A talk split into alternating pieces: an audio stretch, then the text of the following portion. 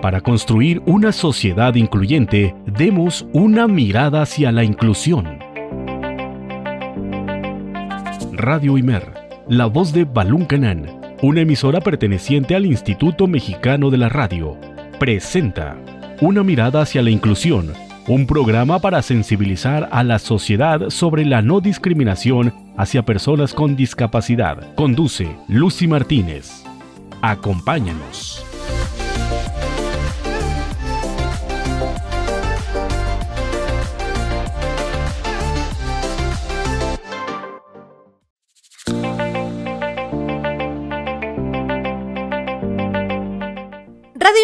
107.9 de FM y 540 de AM, muy buenas tardes, bienvenido este lunes 14 de diciembre, ya casi nos vamos acercando a las posadas y eso, y eso me da mucho gusto. Soy Lucy Martínez y te invito a que te quedes conmigo en la emisión 36 de Una mirada hacia la inclusión, un espacio dedicado a fomentar la inclusión de las personas con discapacidad y la no discriminación. Y el día de hoy te traigo un tema muy especial como son las habilidades socioadaptativas y por ello va a ser un programa un tanto diferente, porque en la primera parte vamos a tener como entrevistada a la maestra Ana Isabel Román. Ella es licenciada en educación y nos va a compartir desde el enfoque educativo en qué consisten las habilidades socioadaptativas y qué estrategias se emplean en las escuelas para ayudar a las personas con discapacidad en este aspecto. En la segunda parte vamos a tener a Maribel Muñoz desde el estado de Tlaxcala. Ella nos va a estar compartiendo su testimonio y cómo su familia también ayudó a, a este proceso tan importante para el desarrollo de las habilidades de la vida diaria y nos va a dejar muchos tips, nos va, nos va a dejar una importante reflexión. Así que quédate conmigo estos minutos. Esto es una mirada hacia la inclusión y estamos transmitiendo desde Comitán de Domínguez, Chiapas, en Radio Imer, la voz de Balón Canal. Recuerda que nos puedes sintonizar a través de www.imer.mx diagonal Radio Imer y en mi Facebook personal allí estamos a la par transmitiendo. Ahora sí, quédate y disfruta de la entrevista.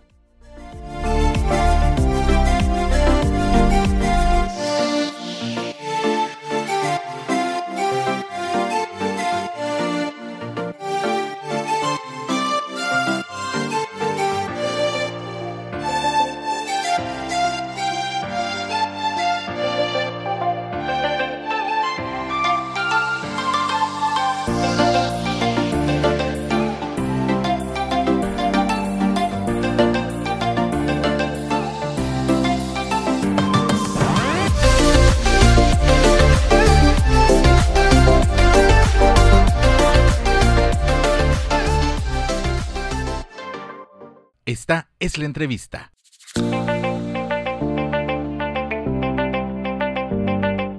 Amigos de una mirada hacia la inclusión, estamos en nuestro primer bloque en la sección de la entrevista y el día de hoy tenemos con nosotros a la maestra Ana Isabel Vázquez. Ella es licenciada en Ciencias de la Educación con terminación en psicología educativa y va a estar tratando con nosotros el tema de las habilidades socioadaptativas. Así que Maestra, muy buenas tardes, gracias por haber aceptado la invitación aquí a una mirada hacia la inclusión y en Radio Imer, la voz de Balún Canán. Hola Lucy, este, pues no, muchas gracias a ti, gracias por, por tomarnos en cuenta y pues con mucho gusto aquí andamos.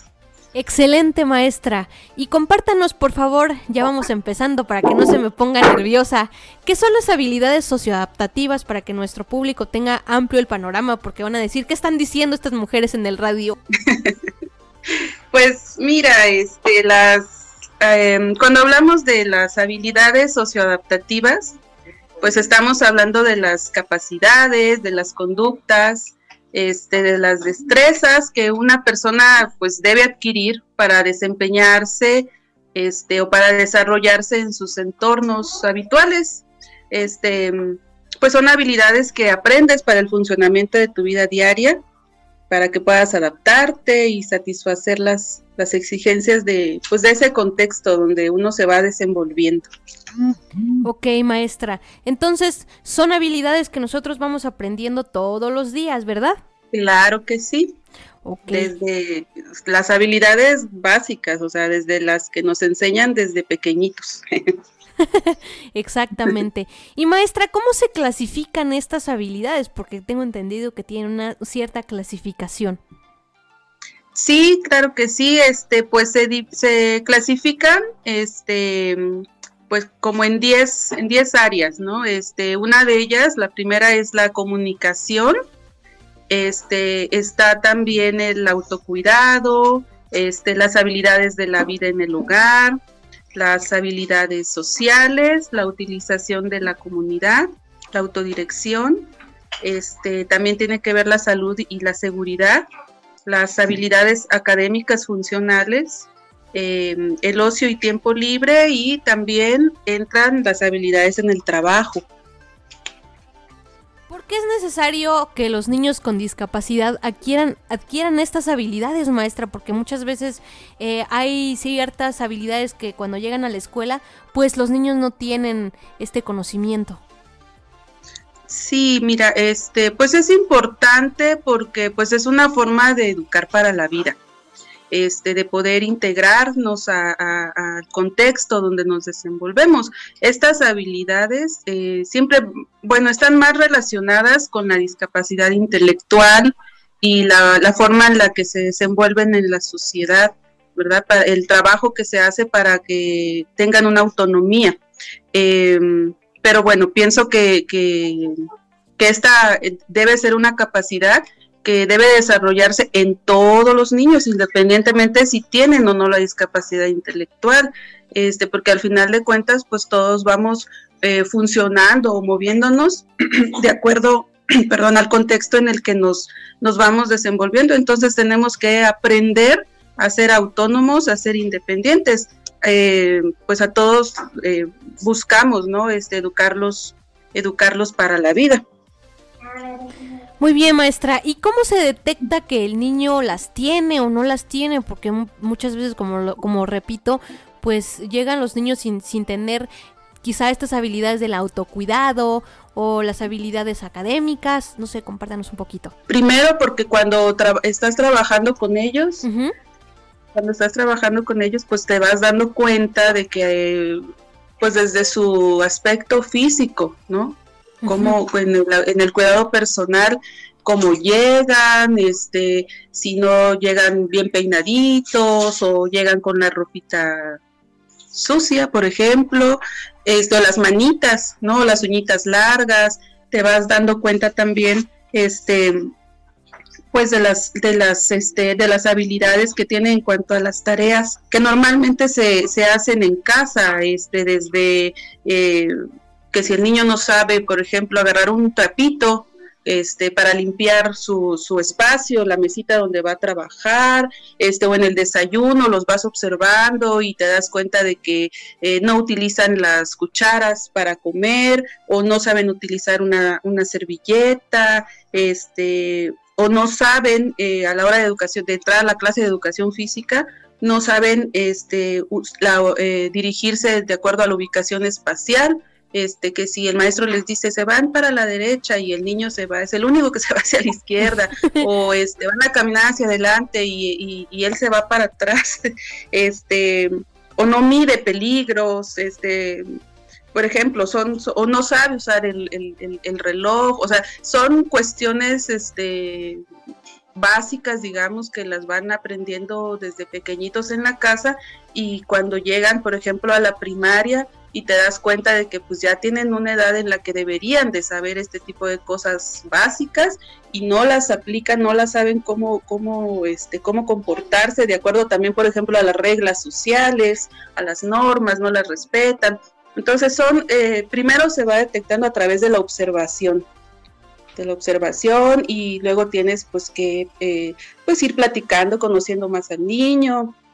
Si vas viendo que, hay deficiencias en estos aspectos, pues te diriges al maestro de grupo, te diriges a los padres de familia, haces entrevistas. De hecho, hay una, un inventario, un inventario sobre habilidades socioadaptativas que, bueno, cuando en las escuelas hay un servicio de educación especial, en este caso que sería la USAER, este, y se cuenta con un psicólogo, pues este, él es el que aplica este inventario, ¿no? Es un, es un inventario largo donde van pues entrevistando a los papás, a los maestros, este, y si no se cuenta, pues eh, se puede pedir el apoyo, este, un apoyo externo, se aplica este inventario y ya el mismo maestro lo puede, de grupo lo puede aplicar y pues ahí nos va dando como las pautas también para, para ir viendo este que, que hay una deficiencia en estas, en estas habilidades.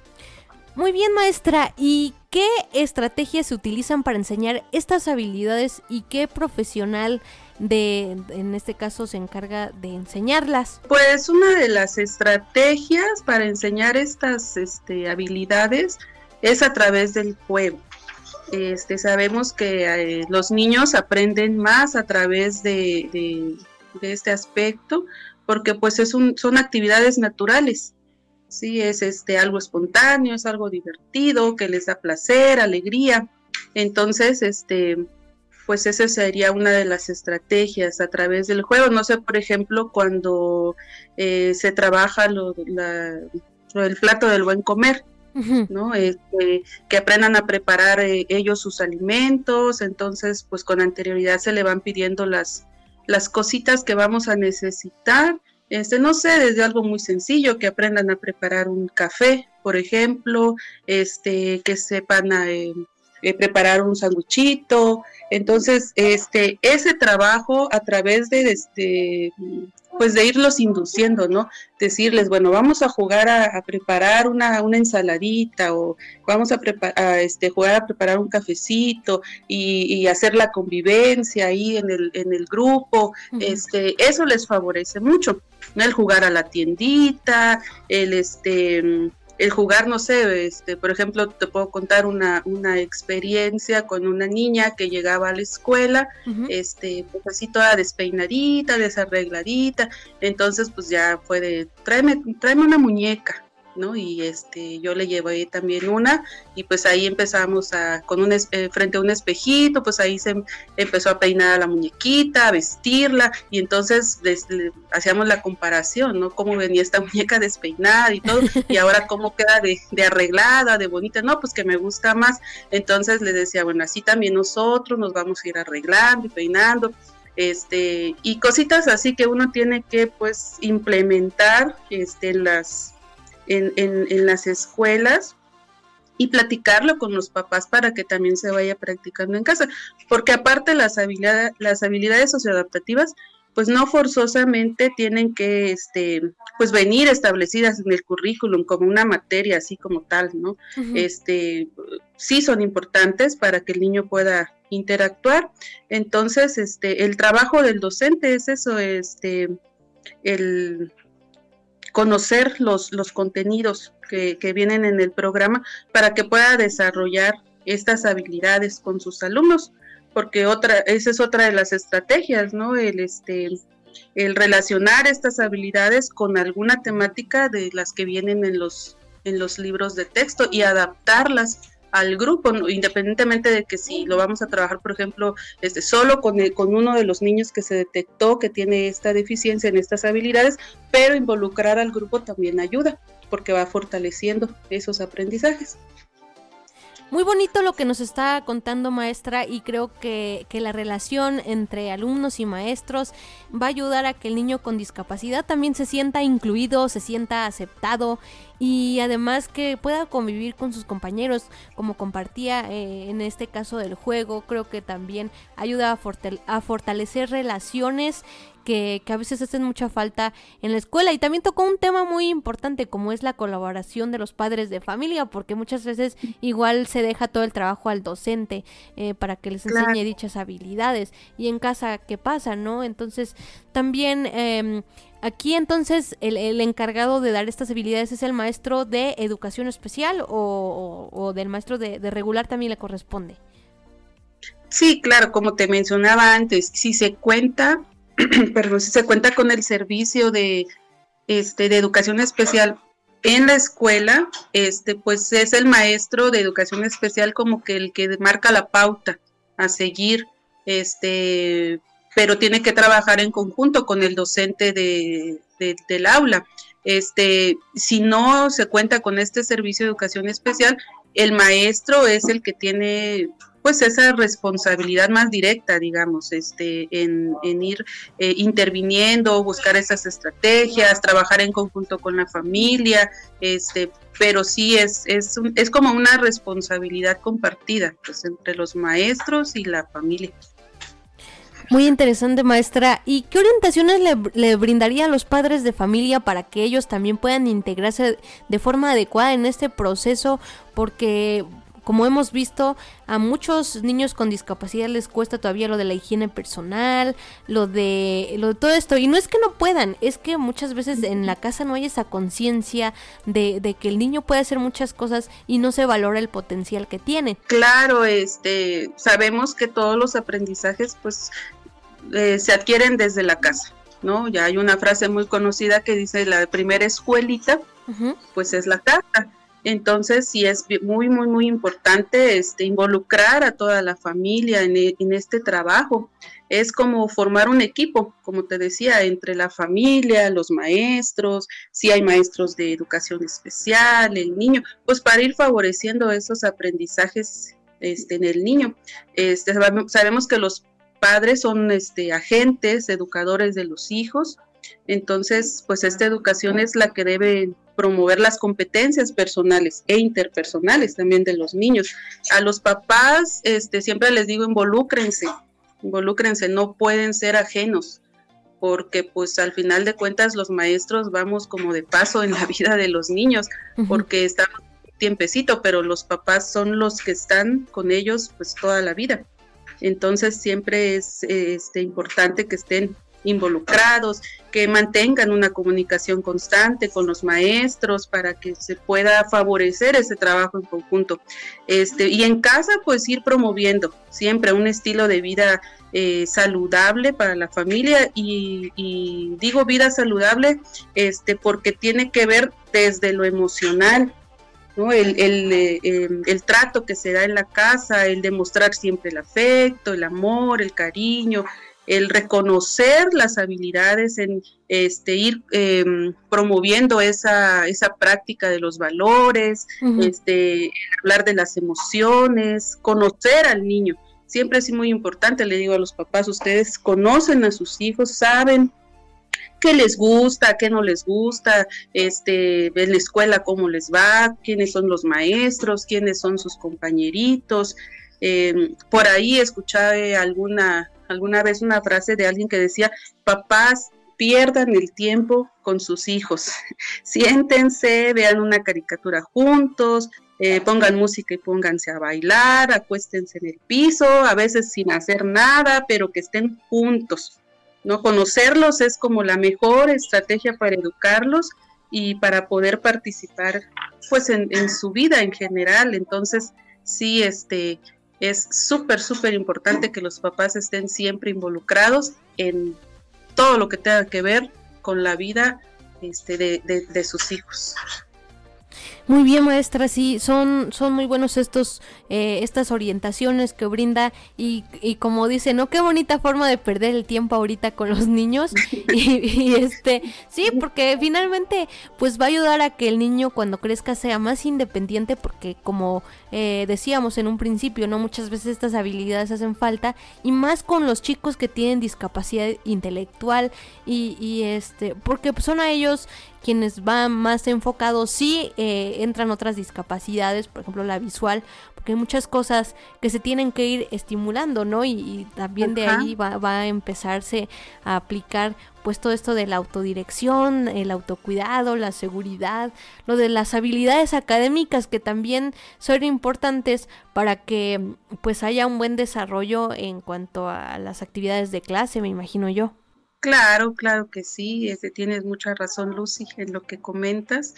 Este, pues tú también eres una experta en todo esto. Este, es que es importante tocar este tema, maestra, porque pues en el campo laboral hemos visto que hay este niños que, que aún tienen 10 años y por ejemplo no pueden agarrar una cuchara, no un tenedor o, no sé, les cuestan otras cosas. Entonces, eh, sí creo que es importante hacer conciencia eh, en, por medio de, de, este programa hacia los padres para que igual le pierdan el miedo a enseñarle a sus hijos con, con discapacidad, ¿no? Porque pues tienen una discapacidad, es una limitación muchas veces física o a veces pues un poco también en, el ámbito cognitivo, pero no significa que, puedan dejar de hacer cosas como los demás. Claro, porque mencionaba al principio que pues los educamos para la vida, ¿no? Entonces, este a veces nos enfocamos mucho en lo que el maestro nos en la escuela nos dice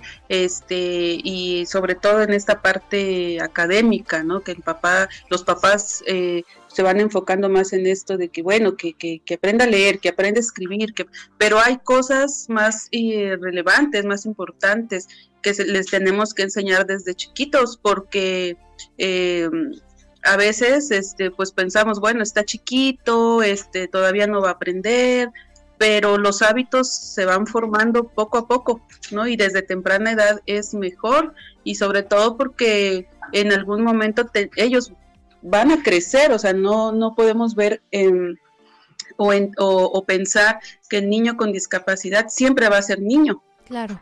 O sea va creciendo y tiene que hacerse independiente no toda la vida eh, vamos eh, los papás a estar eh, detrás de ellos y ya va a ser un muchacho de 15 y todavía le voy a seguir poniendo la camisa porque no se sabe este abrochar los, los, botones o, mi hija de ya una adolescente y la tengo que peinar porque pues no nunca aprendió no este claro de acuerdo a, dependiendo de la discapacidad que, que se, que se tenga pero este siempre es importante pensar en este en esta parte que nuestros niños no siempre van a ser niños, van a ir creciendo. Entonces, pues esa, yo eh, siempre he pensado que, que, que, la tarea pues más grande que una persona pueda tener cuando te conviertes en papá, pues es formar, formar a otro ser humano.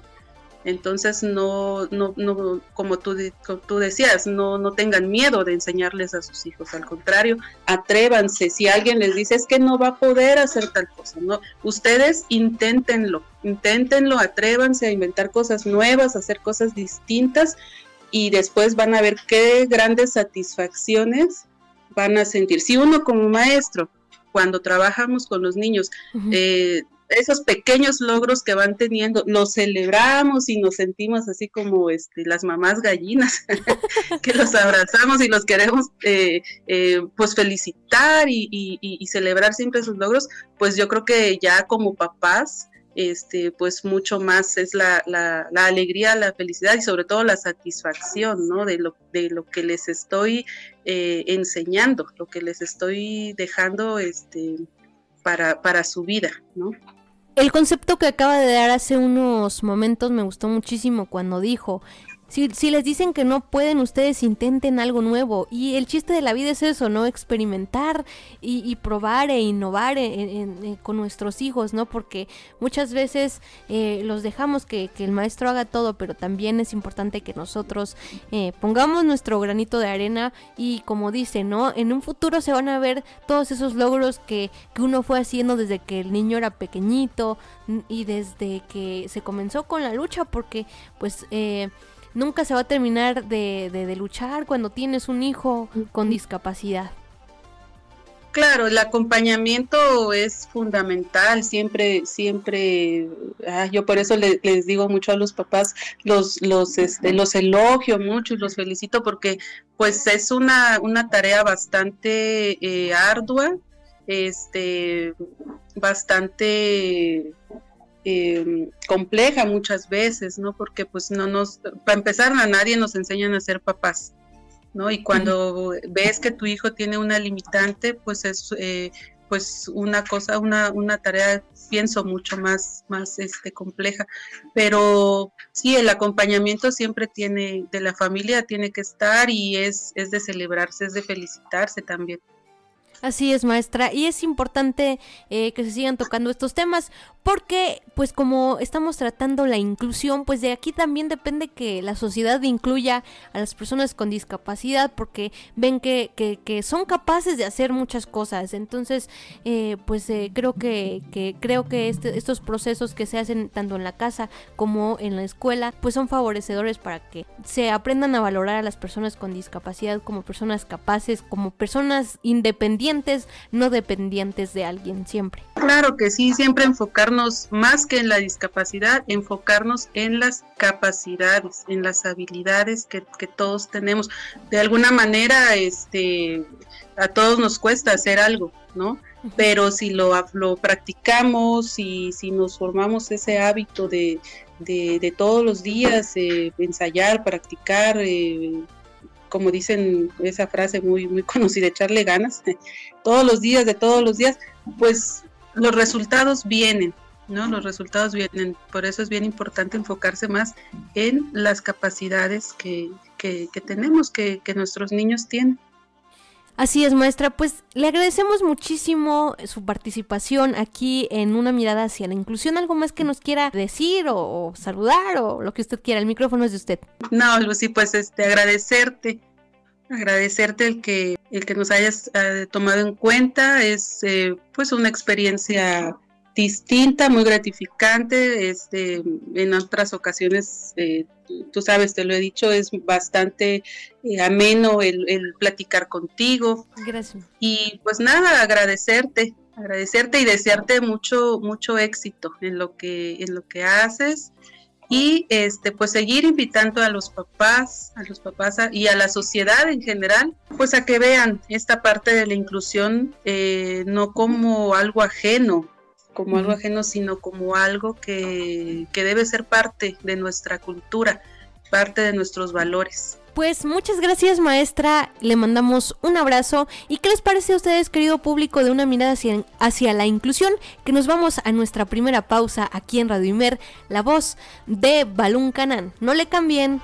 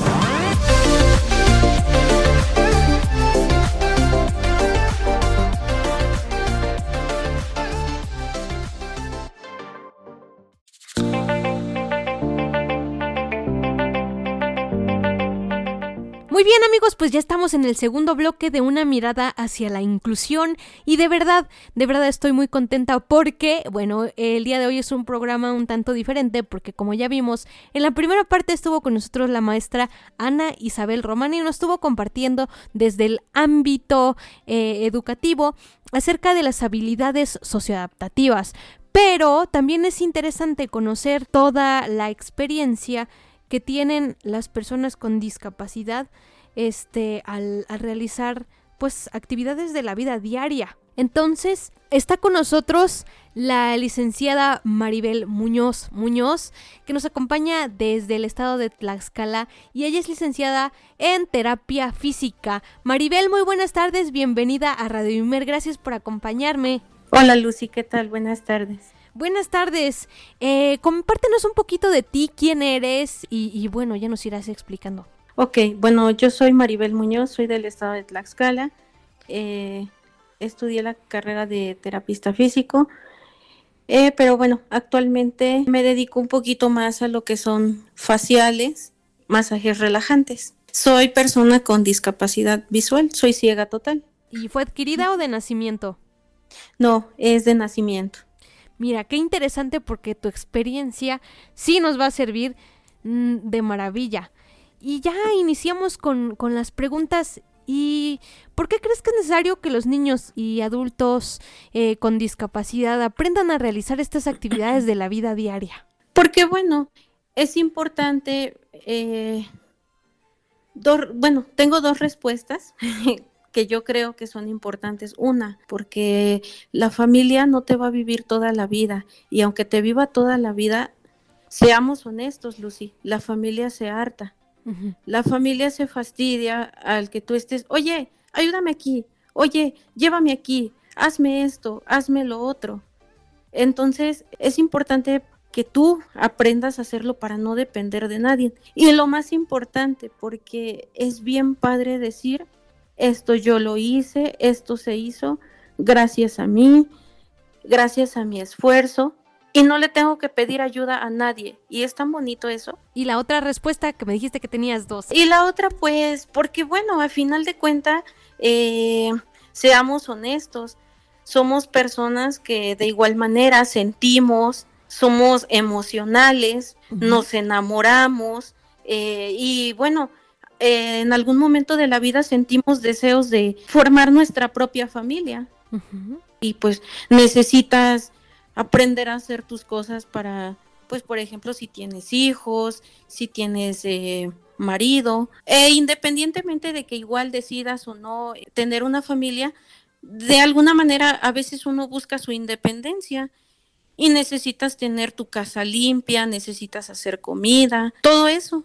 Es cierto, tienes razón y creo que muchas veces eh, pues nuestros padres como que en un principio como que tienen miedo, ¿no? De, de, enseñarnos estas, estas habilidades, pero ¿qué consejos o qué orientaciones les darías a los padres de familia que tengan un hijo con discapacidad, ya sea intelectual o visual, porque aunque tenga discapacidad intelectual, pues sí puede realizar estas actividades? Híjole, mira, empezando porque bueno, yo no experimenté el que mi mamá tuviera miedo a enseñarme las cosas.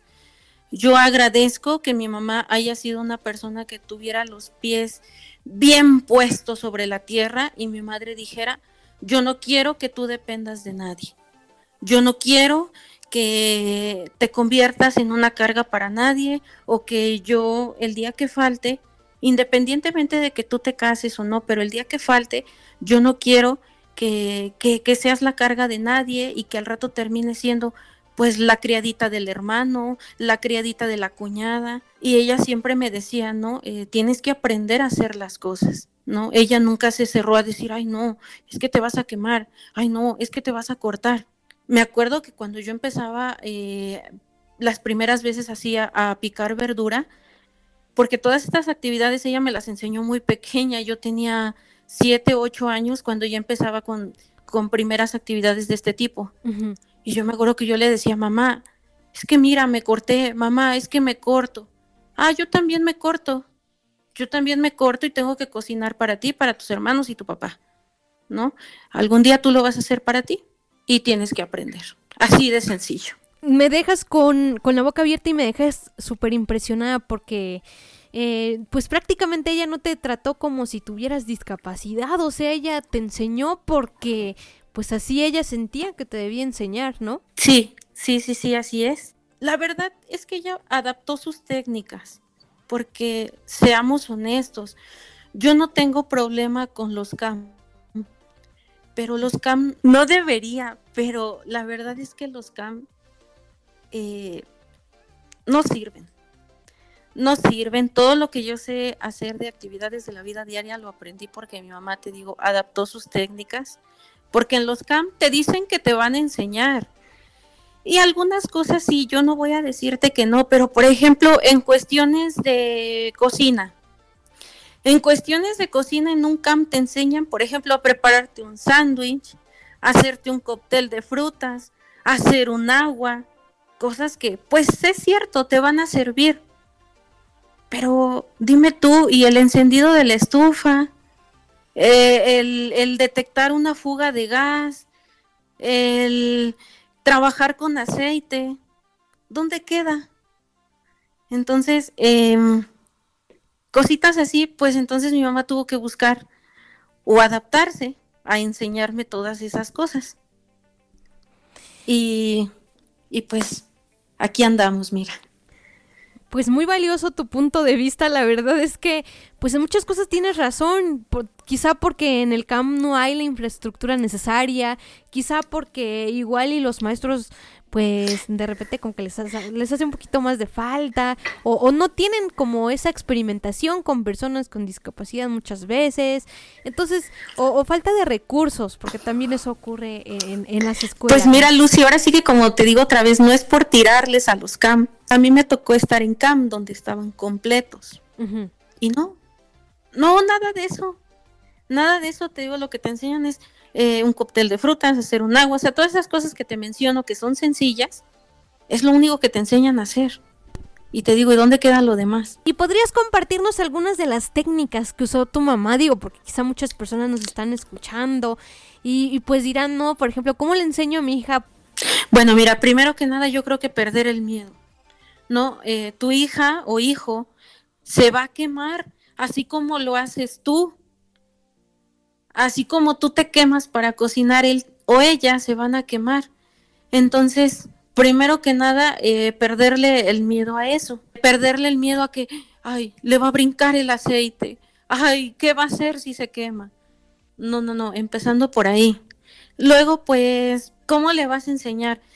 Por ejemplo, el, partir un huevo. El partir un huevo le dices, mira, vas a golpearlo aquí en el filito de la mesa no con brutalidad, pero sí vas a golpear un poquito fuerte para que tu cascarón se rompa y tú ya nada más eh, puedas acercarte al, a la vasija o a y ya partes tu, cascarón a la mitad. Así como tú lo, lo golpeaste solito va a terminar de abrirse.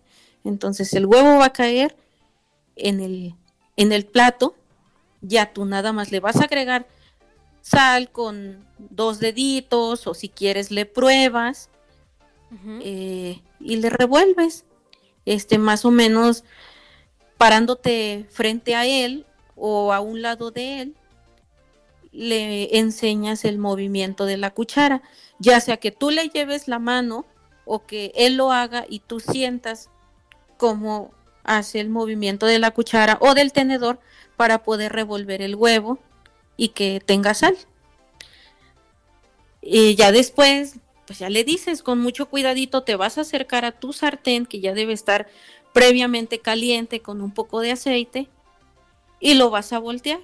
Tienes que tener un lugar seguro a donde aventar tu plato, casi casi, porque bueno, necesitas este, bueno, eso de aventar es este metafórico, no lo vayan a hacer así, ¿no? necesitas, necesitas dónde poner el plato para que tú este rapidito muevas tu, tu huevito en el sartén porque si no se te va a quemar. Y eso es todo lo que tienes que hacer, enseñar y decirle. Y este, y bueno, aquí tengo una pregunta muy curiosa y quizá todos, todos se, estarán este, preguntando ahora sí. Eh, ¿A qué edad tú consideras que es necesario enseñarle, por ejemplo, al niño o a la niña a bañarse solo? Porque muchas veces tienen 10, 11, 12 años y los niños pues no son independientes, ¿no? Porque pues estas habilidades se tienen que ir aprendiendo poco a poco. Exacto. Pues yo considero que a los dos o tres años ya lo puedes enseñar a bañarse solo. Sí. Fue la edad que a mí me, me, me dejaron hacer ese, pues ese trabajo. ¿Y para ti qué ha sido lo más complicado al realizar estas actividades? Pues creo que tuve un poquito de complicación, pero no fue complicación, es que si era muy nerviosa, fue el encendido de la estufa. Porque la, la, primera, bueno, ahora sí que yo, eh, la primera estufa que yo encendí, que a mí me tocó, fue de, de cerillo. Ves que ahora están las manuales, ¿no? Ya es más fácil. a, mí, a mí todavía me tocó con cerillo. Y y sí, fue un poco complicado porque yo era muy nerviosa. Pero te digo, afortunadamente Yo tuve una mamá que dijo, no, a mí no me importa tu miedo, porque el día que yo te falte, yo no voy a venir a ayudarte. Así que te quitas el miedo, lo doblas y lo guardas y tú lo vas a hacer. Y sí, a base de, de, mucha práctica, aprendí. Creo que el primer día me acabé una cajetilla de cerillo porque me emocioné tanto que aprendí. sí. Y por ejemplo, en, en tu vida de ama de casa, ¿cómo te va? Compártenos un poquito, ¿qué, qué actividades pues, son las que más haces frecuentemente, si se te dificulta alguna, no sé, compártenos un poquito. Bueno, en mi papel de ama de casa, eh, hago todas las actividades de, de, una casa, lo que es el barrer, trapear, lavar un baño, cocinar, lavar trastes, lavar una estufa, todo lo hago. Lo que sí se me dificulta un poco y es que creo que no es que se me dificulte, no me gusta hacerlo es barrer un patio, lavar un patio. Es lo que más odio en esta vida. Y por ejemplo, cuando barres y todo eso, ¿no se, no se te hace difícil? o porque pues uno podrá pensar, pues no veo, y cómo se va a dar cuenta de si queda o no basura, ¿no? Sí, pero no, no se me hace difícil, o sea, te digo, como es algo que, pues desde pequeña me dijeron lo tienes que hacer, me dieron la técnica más o menos, ¿no? Me dijeron, para ti va a ser más fácil que tú te pares atrás de la escoba, que empieces a barrer y que jales toda la basura hacia tus pies. Entonces, pues sí, las primeras veces vas a dejar un poco de basura. Ya después, con los años, ya lo dice el viejo y conocido refrán, la práctica hace al maestro. Entonces, a base de práctica, eh, con el pasar del tiempo, eh, pues ya vas haciendo lo mejor cada día. Entonces, por eso cuando haya una actividad que sientas tú que se te dificulta, que digas, ay, no, es que esto, es que el otro, esa actividad es la que más tienes que hacer. Es a la que más le tienes que poner atención. ¿Por qué? Porque, pues, es algo que dices, se me dificulta, ¿no?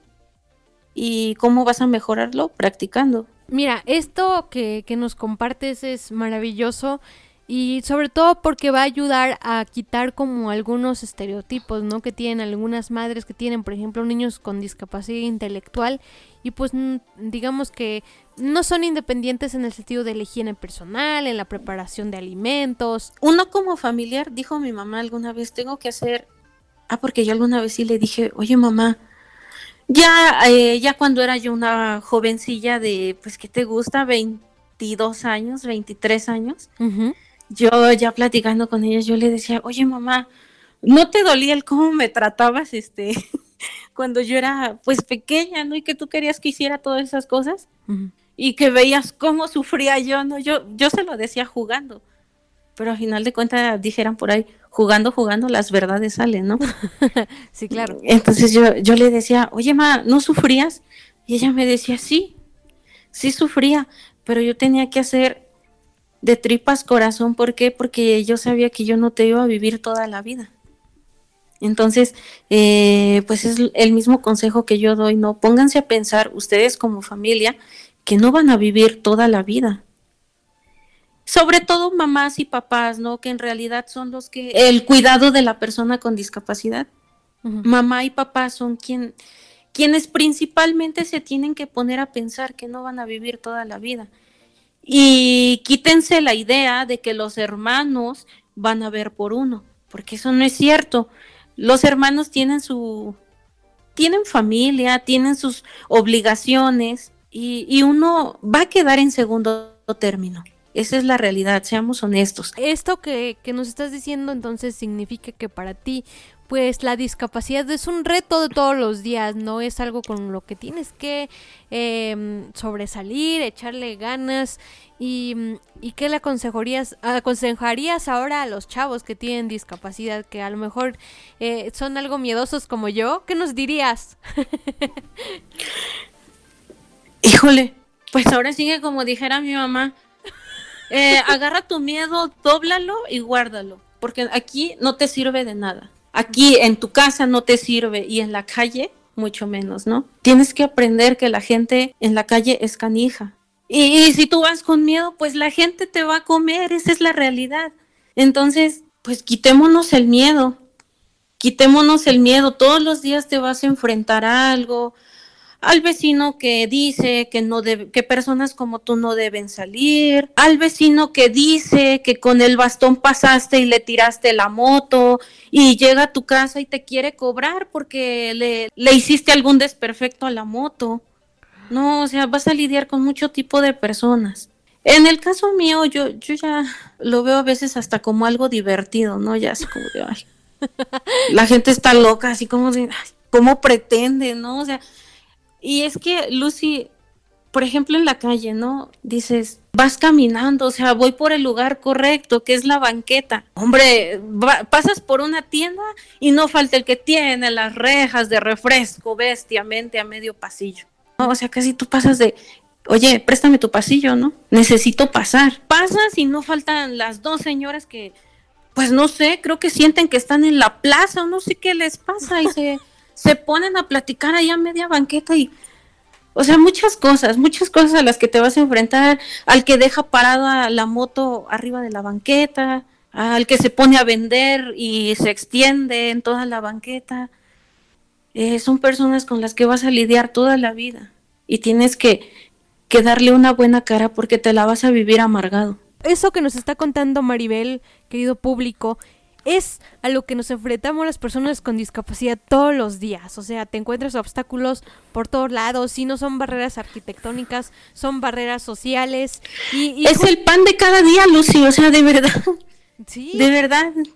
Y justamente ahorita que estamos hablando de, de las barreras de la discapacidad, ¿tú qué opinas? Porque la semana pasada hablamos un poquito del Día Internacional de las Personas con Discapacidad.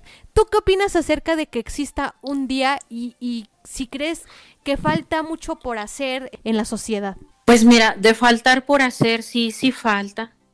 Falta mucho, sobre todo en nuestro país, seamos honestos. La gente pues no tiene esa cultura. Falta pues yo no sé si sensibilizar a la gente, yo creo que nunca terminaríamos, la verdad. Pero sí, sí falta mucho. Falta inclusión. Por ejemplo, vas a buscar trabajo en algún lugar y, ni siquiera te dan la oportunidad de que, de que te prueben de que lo puedes hacer. No, ya desde que te ven es, ah, no, no puede. No puede porque está cieguito, en el caso de nosotros, ¿no? A veces hasta los jóvenes de ahora de verdad me da, me da coraje y me da risa, ¿no?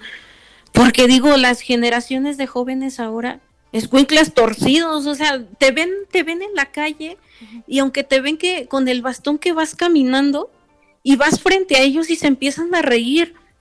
O sea, en vez de que se hagan a un lado o en vez de que te digan un poquito más a la derecha, no sé, se quedan y se empiezan a reír y, y, yo digo, ¿qué nos pasa? O sea, ¿qué valores les estamos dando a los, a los jóvenes de hoy en día? Tienes mucha razón y, y de verdad es triste ver que, que pues ahora casi nada nos conmueve. Este, solo nos conmueve que perdemos nuestro celular, que perdemos una computadora, pero ya no nos conmueve la situación de la otra persona, porque quizá a veces estamos encerrados en nuestro propio mundo y pues eso, eh, eh nuestro propio mundo es metafórico, ¿eh? no es, no es exclusivo. O sea, porque igual y, y, muchos dicen, no, es que el mundo de las personas con discapacidad. Y creo que ese término pues no es muy correcto que digamos. No, no, no, no, yo también lo creo, no, no es correcto. De verdad, Maribel, te agradezco muchísimo tu experiencia, todo lo que nos compartiste. ¿Algo más que nos quieras decir aquí en una mirada hacia la inclusión? Somos iguales, es cierto, a lo mejor una parte de nosotros no funciona, pero creo que somos personas iguales al resto. A papás con, con hijos con discapacidad, pues lo único que les puedo decir es que de verdad quítense el miedo, traten de hacer jóvenes independientes, traten de hacer jóvenes que produzcan, ¿no? Que, que, que, que no estén esperando a que todo les va a caer del cielo. Pues con esta reflexión nos quedamos, Maribel. Muchas gracias por tu compañía, te agradecemos mucho y te mandamos un abrazo hasta Tlaxcala. ¿Cómo no? Ah, muchas gracias, Lucy. Fue un gusto tenerte aquí en el programa. Ya sabes, cuando gustes, tienen las puertas abiertas. Ay, muchas gracias y a mí también me dio mucho gusto, pues, estar aportando un poquito un poquito y espero sirva. Querido público, yo me despido de todos ustedes. Soy Lucy Martínez y de verdad, de verdad que los espero el próximo lunes en punto de las 3 de la tarde aquí en Radio Imer, la voz de Balún Canán. Ahorita viene contra riesgos sanitarios y después no se pierdan el programa de la buena música Estudio 7. Nos escuchamos. Adiós.